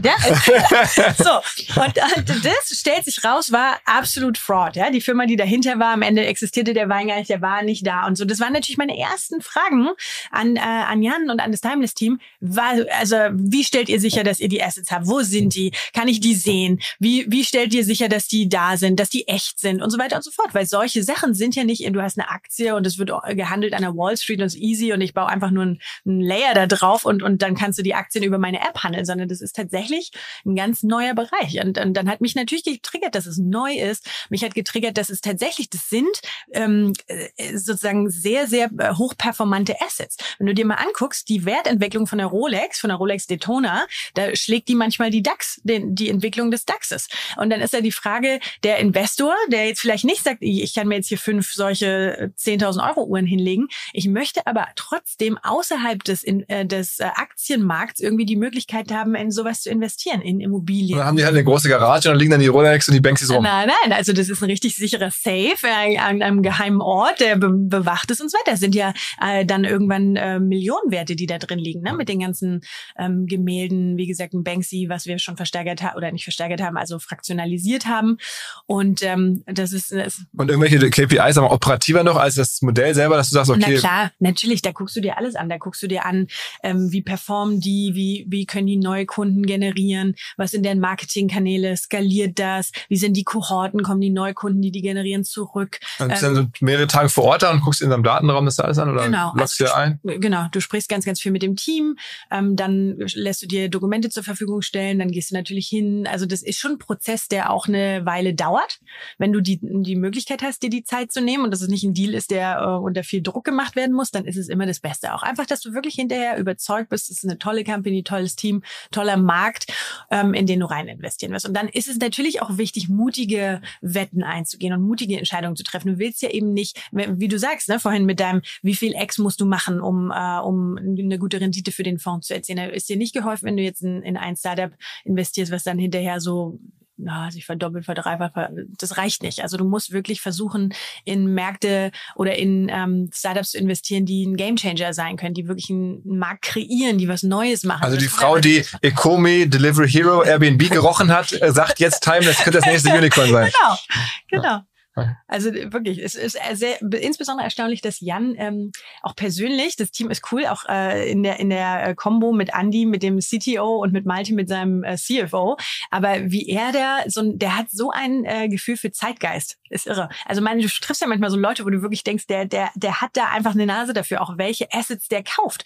Das ist ja auch eine Einkaufsfrage. Ne? Du kannst ja Assets kaufen und keiner keinen juckt's, oder du kannst Assets kaufen. Noch ein paar Beispiele, also eine Banksy, der Rolex. Banksy war natürlich der Hammer und dann äh, hat der immer Sneakers. Ich bin natürlich jetzt überhaupt nicht da drin in dieser ganzen Sneakers-Welt, aber der ist in diesem Lifestyle-Segment, in diesem Zeit Zeit, wie willst du sagen, Zeitgeist-Lifestyle-Projekt ist der, ist der total drin.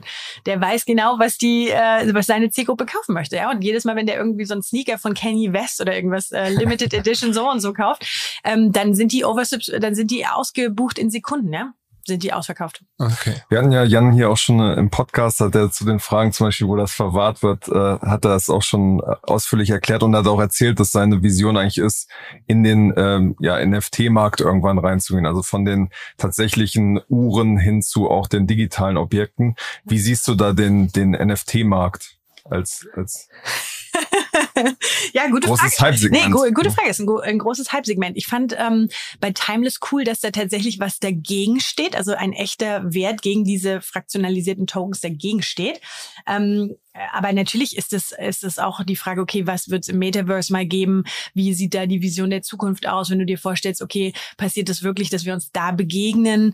Ähm, meine, meine These ist, dass wenn wir uns da begegnen, dann wird wahrscheinlich die Businesswelt und die Meetingwelt der erste Ort sein, wo du sagst, okay, da können wir, wir sind ja jetzt schon alle digital, wir treffen uns ja jetzt schon alle nur in meinen Zoom-Meetings und so weiter. Also warum nicht dann gleich im Virtual Reality, im Metaverse? Aber am Ende, äh, Jan sagt immer so lustig, äh, die, diese ganzen NFT-Sachen ähm, sind im Grunde äh, Virtual oder Digital Bragging. Also eigentlich, wenn du da jemandem begegnest und der hat in Real Life eine Rolex um, dann will er natürlich im Metaverse auch seine Rolex haben. Und wenn er im, äh, im echten echten Leben er an seinem äh, Schreibtisch irgendwie ein ähm, Banksy oder ein Basquiat oder irgendwas hat, dann will der das im Metaverse natürlich auch haben. Also sozusagen diese Transferleistung zu sagen, okay, wirst du, du wirst äh, Bürogebäude haben und du wirst eine Spitzenlagen haben und du wirst so Semilagen haben. Ja, genauso, wenn du das so ähm, mal spiegelst, wie das dann da sein kann. Und natürlich, dann musst du, wirst du eine ganze Welt da erschaffen von Klamotten. Die, die High-End-Brands gehen heute schon hart ins Metaverse und, ähm, und haben ganz viele Sneakers und solche Sachen, auch die es nicht in der reellen Welt zum Kaufen gibt. Also wirklich neue Labels und neue Produkte nur fürs Metaverse. Klar, also ich glaube, dass es auf jeden Fall ähm, du da einen riesen Markt hast, wo du solche Produkte anbieten kannst. Aber eure These ist, dass das Ganze ähm, auch riesig wird, auch wenn sie jetzt erstmal nur physische Sachen absolut, setzen. Also es muss absolut. jetzt nicht diesen, diesen NFT-Marktplatz werden, weil da gibt es ja OpenSea zum Beispiel, was schon sehr, sehr groß ist. Ja, nein, nein, also das ist tatsächlich, ich glaube, dass es wirklich auch als Fintech du das betrachten musst und ähm, äh, einfach sehen musst, dass er wirklich äh, die, also eine andere Asset-Klasse der Masse zugänglich machen kann. Also das ist so die die Vision, die mich äh, total begeistert hat. Du hast ja als, als Angel bei, bei Vitamin äh, investiert. Das ist eine, eine App, die sich speziell an, an Frauen richtet, äh, um da quasi die dazu zu, zu bringen, ähm, ja, Geld zu investieren, weil es immer noch ja, eine Diskrepanz gibt, dass äh, der Anteil an Frauen, die investieren, noch nicht so hoch ist. Da gibt's jetzt ja auch eine Diskussion darüber, ist das eigentlich ein eigenes Produkt oder ähm, ja, wird jemand wie Trade Republic es schaffen, sein Produkt so umzubauen, äh, dass es Frauen am Ende dann doch stärker anspricht? Warum glaubst du, dass es da ein eigenes Produkt braucht? Ich glaube ganz äh, auf jeden Fall ganz fest, dass es ein eigenes Produkt braucht, weil ich auch aus eigener Erfahrung, auch aus der Familie weiß, dass das unfassbar ungerecht gerade noch ist, wie, wie Jungs erzogen werden, wie Mädchen erzogen werden. Ähm, und ich lustigerweise auch aus so einem persönlichen Hintergrund heraus bei Vitamin investiert habe und es auch ganz toll fand, dass es gerade zu so einem richtigen Moment bei mir auf dem Schreibtisch gelandet ist, weil ähm, wir haben, ich habe irgendwann angefangen vor einigen Jahren eben mich mehr mit Aktieninvestments und solchen Sachen auseinanderzusetzen, zu investieren. Mein Mann ist großer ähm, Börsianer, oh, schon immer gewesen und hat unseren, er hat äh, zwei äh, ältere Kinder aus erster Ehe, also meine beiden Stiefkinder und äh, die sind schon äh, Anfang 20 beide und äh, mit seinem Sohn ist er immer total am Aktiengeschäfte und Bitcoins und die ganze Zeit am, am diskutieren. Und irgendwann dachte ich dann so, warum er, erklärst du es nicht eigentlich unserer Tochter genauso? Und dann hatten wir da so eine interne Familiendiskussion und er hatte das gar nicht, das war eben auch so ein irgendwie so ein Bias, dass er da sich so seinen Kumpel gesucht hat, mit dem er das macht und die Mädchen, die die wurden da komplett rausgehalten. Und dann haben wir erstmal den Mädchen auch unserer kleinen Tochter, die jetzt sieben ist, äh, angefangen zu erklären, wie Aktien und wie Investment funktioniert, der großen Aktienkonto eingerichtet und die kleine äh, jetzt ihr sozusagen erstes Zeugnisgeld. Ähm, okay, du kannst dir dafür eine Aktie aussuchen und sie dann wirklich überlegt hat, okay, was was ist denn eine Aktie und wie geht es überhaupt? Ja, und die Anteil von der Firma und alles erklärt und dann durfte sie eben sagen, was sie will und dann hat sie gesagt, ja, Disney. Und dann natürlich, jedes Mal, wenn jetzt ein Disney-Film kommt, sagt sie so, Mama, ich verdiene jetzt gerade Geld. Und ich glaube, das ist, ich habe das wirklich an mir selber ähm, erlebt, dass du deine Familie unterschiedlich behandelst, ob du mit Jungs oder mit Mädchen redest. Und wir eben gesagt haben, wir müssen diesen Bias irgendwie überwinden und wir müssen jetzt anfangen, die Mädchen anders zu erziehen, dass die auch wissen, was sie mit ihrem Geld machen. Aber spricht das und nicht gerade dafür, dass man, dass die Produkte sich, die bestehenden sich verändern, dass die Frauen auch anspricht? Aber ob das jemals ein Trade Republic schafft, von diesem totalen Transaktion Transaktionalen wegzukommen und was halt mhm. wirklich, das spricht Investoren an, die das schon wissen, was du da machst. Es spricht halt niemanden an. Du hast halt eine lange Liste von irgendwie Companies mit ihren Abkürzungen, wie sie gelistet sind und dann musst du direkt loslegen, hast keine Background-Informationen richtig, du dir erklärt keiner, was ist eigentlich ein EFT und was ist dieses und jenes und Fonds und wie kannst du da rein investieren. Also ich glaube, um die Frauen, da gehört ein ganz, ganz großer Teil Educational Arbeit noch dazu, um die Frauen dazu zu bewegen, über ihre Finanzen anders nachzudenken und nicht mehr so nachzudenken wie, das macht macht alles mein Mann, sondern wirklich zu sagen, okay, ich habe Ownership für mein eigenes Geld. Ich fange in frühen Jahren an, einen Teil von meinen Ersparnissen auf dem Aktienkonto zu geben und mir zu überlegen, welche Firmen ich da haben will und so weiter. Also das ist wichtig. Und ich glaube ganz ehrlich, am Ende auch solche Firmen wie ähm, Timeless Investment durch so eine charmante ähm, andere Art der Investments, eben mit Sneakers und vielleicht irgendwann auch mal die Birkin Bag oder so, ähm, dass du da auch eine andere Zielgruppe da wieder dazu überzeugst zu sagen, okay, da möchte ich jetzt mein Geld anlegen, weil ich kann mich damit irgendwie mehr identifizieren. Und äh, das ist, wird bei Frauen, also ich sehe das nicht, dass, dass die großen äh, transaktionsbasierten äh, Anlage-Apps das schaffen, Frauen zu motivieren, da mehr zu investieren. Und es sind immer noch 80 Prozent Männer als die Zielgruppe, wenn du, wenn du diese Firmen befragst, wer, wer ist bei euch eigentlich ähm, am Investieren. Also da ist ein, ein riesen ungenutztes Potenzial und zwar nicht nur tatsächlich aus und hier wieder zum Thema Impact. Also hier geht es nicht nur daraus, als Investor zu denken, okay, da können wir irgendwie ein schnelles Geld machen, weil da ist ein ungenutztes Marktpotenzial, weil da ist für die Frauen ein ungenutztes Potenzial, eigenständig zu sein finanziell und auch aus ihrem eigenen Vermögen was zu machen und Altersarmut zu beschränken und so weiter und so fort. Also ich äh, bin sehr, sehr leidenschaftlich bei diesem Thema, weil mich das wirklich total stört, dass, dass da einfach die Frauen so schlecht mit ihren eigenen Finanzen umgehen. Es gibt ja in diesem ganzen B2B-Bereich, in dem du ja zu Hause bist, äh, gibt es auch sehr viele neue Fintech-Trends, zum Beispiel bei Now Pay Later jetzt für, für kleine und mittelständische, äh, mittelständische Unternehmen oder über Plattformen, über das das vertrieben wird. Billy macht das ähm, äh, schon und Toppy sind so eine neue äh, kleinere Firma und äh, Mondu. Wie, wie siehst du auf, auf solche Entwicklungen? Auch als jemand, der diesen Bereich sehr gut kennt, ja, von der anderen Seite. Also äh, du, ich finde, das ist eine super, eine super Entwicklung und auch eine super Möglichkeit für Unternehmer, weil auch als als Unternehmerin selbst, ja, als ich meine erste Firma habe ich gebootstrapped und musste dann tatsächlich immer, wenn wir einen neuen Schreibtisch kaufen wollten oder einen neuen Mitarbeiter einstellen mussten, musste vorher der Kunde irgendwas bezahlt haben, dass wir das möglich machen konnten, ja. Und es dauert auch wirklich lange, bis du mal so Bank äh, ähm, Kreditlinien bekommst und solche Sachen. Und und wir wollen ja in Deutschland auch Unternehmertum fördern. Wir, wir sind ein eine Nation, wo der Mittelstand uns alle erfolgreich gemacht hat, ja, und, und unsere Nation Wohlstand, äh, unsere Nation Wohlstand gebracht hat sozusagen. Und ich finde es gut, wenn es da Modelle gibt, die einfach kleinere Unternehmer unterstützen dabei, ihr Cash besser zu managen oder einfach auch in, in Vorleistungen gehen zu können, in ein bisschen Power mehr für Investitionen zu haben.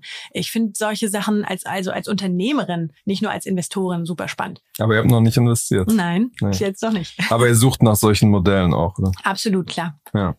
Und ein weiteres sehr spannendes Investment ist Payrails. Das sind ähm, ja mehrere ehemalige Delivery Hero äh, Manager, die da im ähm, Payment Team gearbeitet haben und dann das erste sozusagen oder das erste Fintech Investment von Andreessen Horowitz in Deutschland äh, bekommen haben. Guckt ihr euch das auch an? Wie, wie siehst du da drauf? Super spannend. Also ich kenne äh, die Gründer, finde die super spannend, finde es klasse, was die gemacht haben. Und natürlich ist es ein tolles Zeichen, aus so einem großen Unternehmen zu kommen, zu wissen, wo der Painpoint, wo der Schmerz lag, auch für so, ein, für so eine große Firma, internationale Firma für Delivery Hero. Wenn die drei sagen, okay, wir haben hier was, äh, was dieses Problem löst, nicht nur für Delivery Hero, sondern für ganz viele andere Marktplätze, dann ist das auf jeden Fall was, worauf wir gucken. Also ich äh, würde sehr gerne mit denen auch weiter sprechen, weil ich finde es spannend, was sie machen. Ähm, ist auch auch toll, dass sie das geschafft haben, Andresen für ein Investment zu begeistern. Und auf jeden Fall äh, haben die viel richtig gemacht. Hast du dich geärgert, dass du verpasst hast? Ja. das Scheiße, die Jungs kenne ich doch. Warum, warum ist das Andresen, sondern nicht ich? Genau.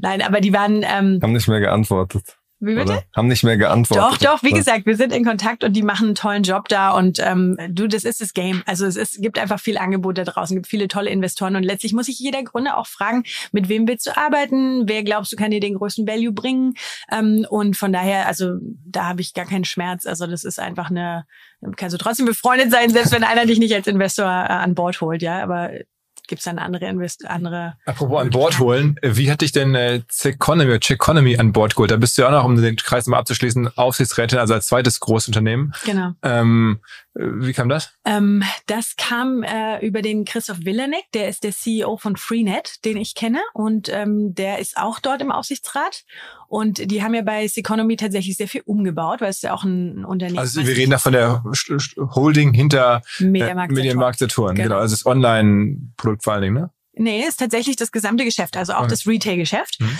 Und, ähm, und auch solche, solche Unternehmungen oder solche Geschäfte sind im Moment unter Druck, weil einfach ähm, alles digitalisiert werden muss. Ja? Und ich glaube, das machen die jetzt ganz toll, einen neuen ähm, Vorstand an Bord geholt, einen neuen äh, Chairman, also einen neuen Aufsichtsratsvorsitzenden an Bord geholt, ähm, der Thomas, äh, der das wirklich sehr professionell macht und ähm, ist ein ganz guter Spirit und auch das für mich eine, eine super interessante Sache zu schauen. Also ich finde, diese Aufsichtsratstätigkeiten haben tatsächlich für mich gezeigt, gezeigt, also mehrere, mehrere Learnings. Also zum einen finde ich es wichtig, auch aus der Startup-Brille mal rauszutreten und mal zu gucken, okay, wie müssen andere Firmen sich managen, die es vielleicht schon seit 20 Jahren am Markt gibt, die äh, Profitabilität, von denen Profitabilität vom Finanzmarkt erwartet wird. Wie stellen die sich auf? Wie managen die es? Wie managen die auch so Challenges, gerade unter Druck gesetzt zu werden von Digitalplayern? Und überhaupt, wie, wie ist diese ganze Firma strukturiert und aufgebaut und wie wird die gemanagt? Also ich kann, glaube, da kann man auch ganz, ganz viel wieder zurückführen in das Startup-Environment und auch den denen so ein bisschen so dieses, gerade dieses Professionalisierungsthema so ein bisschen erklären. Ne? Was musst du ab einem bestimmten Punkt auch einfach machen, dass dir, dass du nicht äh, ähm, ja in irgendeine, irgendeine Tretmine läufst oder so, ja, auf welche Sachen musst du achten.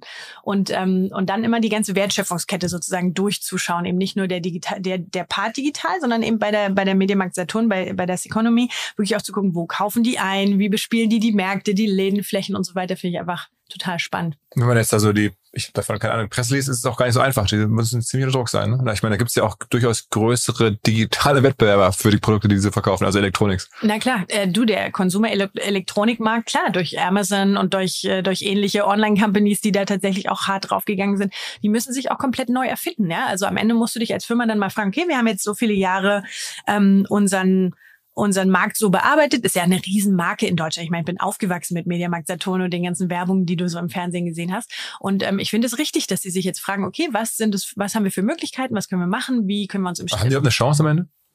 Ich glaube, natürlich haben die eine Chance. Du Muss jetzt auch sagen. Äh, nein, nein, guck mal, du kannst dich ja immer neu erfinden. Und ich glaube, das ist schon richtig, dass du ähm, in, an den Bereichen immer fragst, was müssen wir machen, wie können wir anders werden. Ich meine, Tech, ein Tech, du siehst ja auch immer wieder, wenn eine neue Tech-Company kommt und, und ein, äh, sagen wir mal, Deliveroo oder ein Volt äh, fünf Jahre nach Delivery Hero startet und trotzdem auch Delivery Hero unter Druck setzt. Aber so kann ja auch ein Player, der länger am Markt ist, sich auch neu erfinden und wieder irgendwas Neues. Da sind auch, da sind auch die alten Gründer mit an Bord. Da gibt's auch schon seit Jahren immer so, kann man in der Presse verfolgen, diesen Streit zwischen den Gründerfamilien und den, oder ist das nicht, ist es, ist ja börsennotiert, aber es ist ja auch irgendwie teilweise, dass das, sagen wir mal, den mittlerweile etwas älteren Gründern noch gehört, zu urteilen. Ne? Gründern, das ist der Sohn vom äh, Gründer von Mediamarkt, der, äh, die Familie Kellerhals. Und äh, der, der Herr Kellerhals, nee, gehört nicht. Ich glaube, es sind, äh, sind auch, weiß ich nicht, ähm, Minderanteilsverhältnisse. Und ähm, genau, der ist aber auch im Aufsichtsrat vertreten. Ah. Und das ist ja schon wirklich ein krasser Unternehmer, ne? Der ja. das immer, das ist ja, aber das ist der Sohn, das ist nicht der selber, das ist der, der Sohn, ja, genau. Mhm.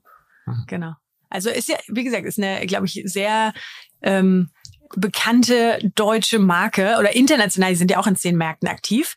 Und ich glaube, das ist schon ähm, wichtig, die auch zu erhalten und auch zu gucken, dass sie, dass sie da zukunftsrechtlich aufgestellt ist und sich da weiter behaupten kann.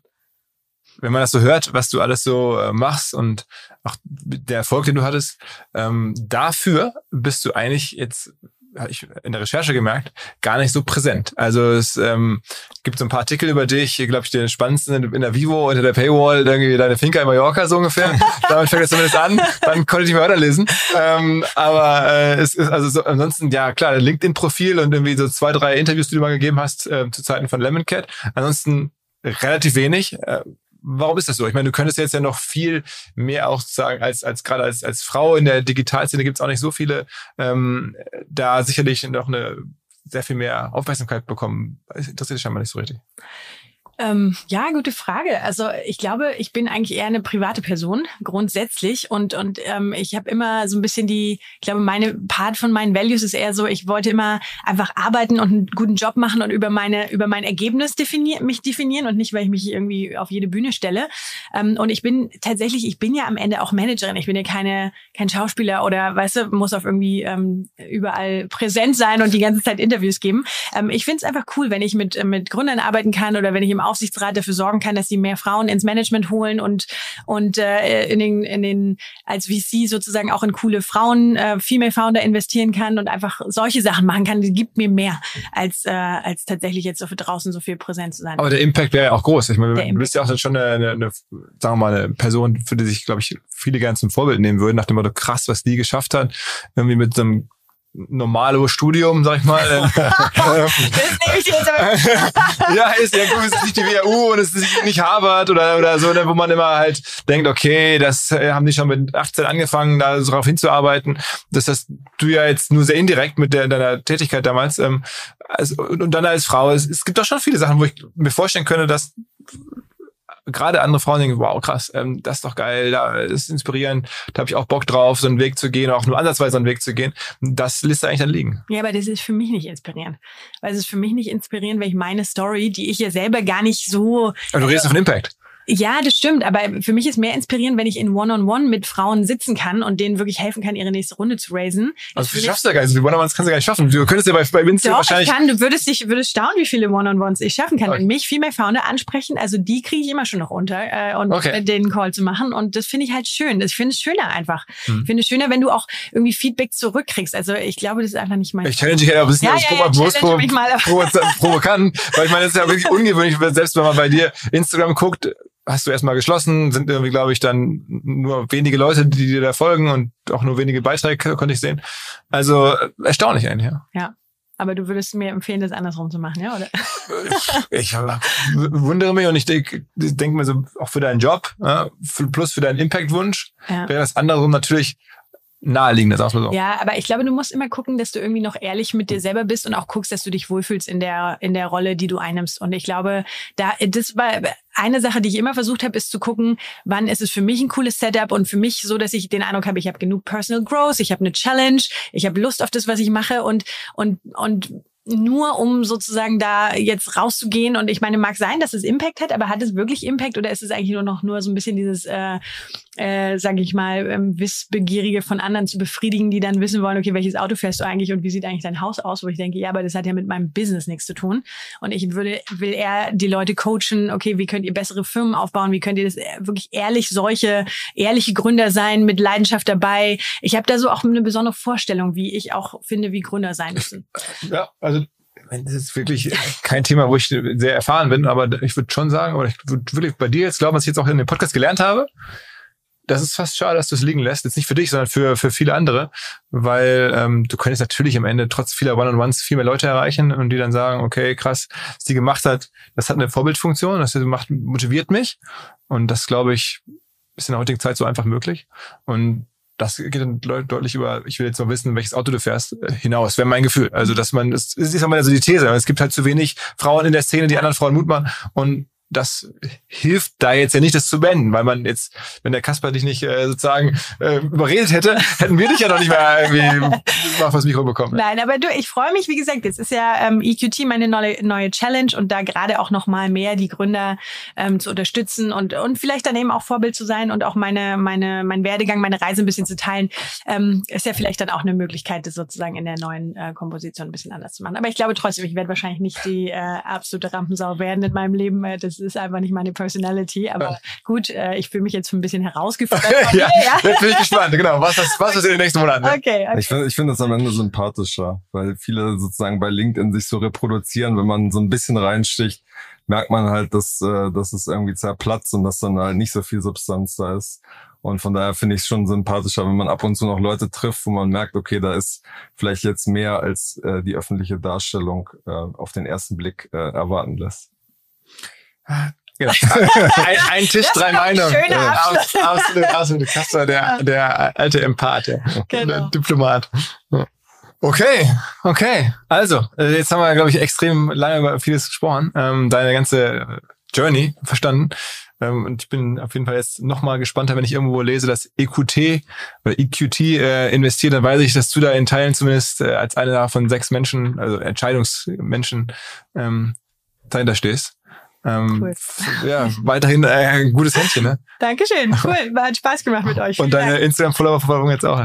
deine Ding-Follower, die da so tun. Die neuen Instagram-Stories. Wir müssen mal so eine, so eine Wasserstandsmeldung heute machen und dann mal gucken, wo du da ein paar Monate okay, bist. Okay, okay, alles klar. Danke fürs Rumkommen. Vielen Dank. Vielen Dank, Dorin. Ciao, ciao.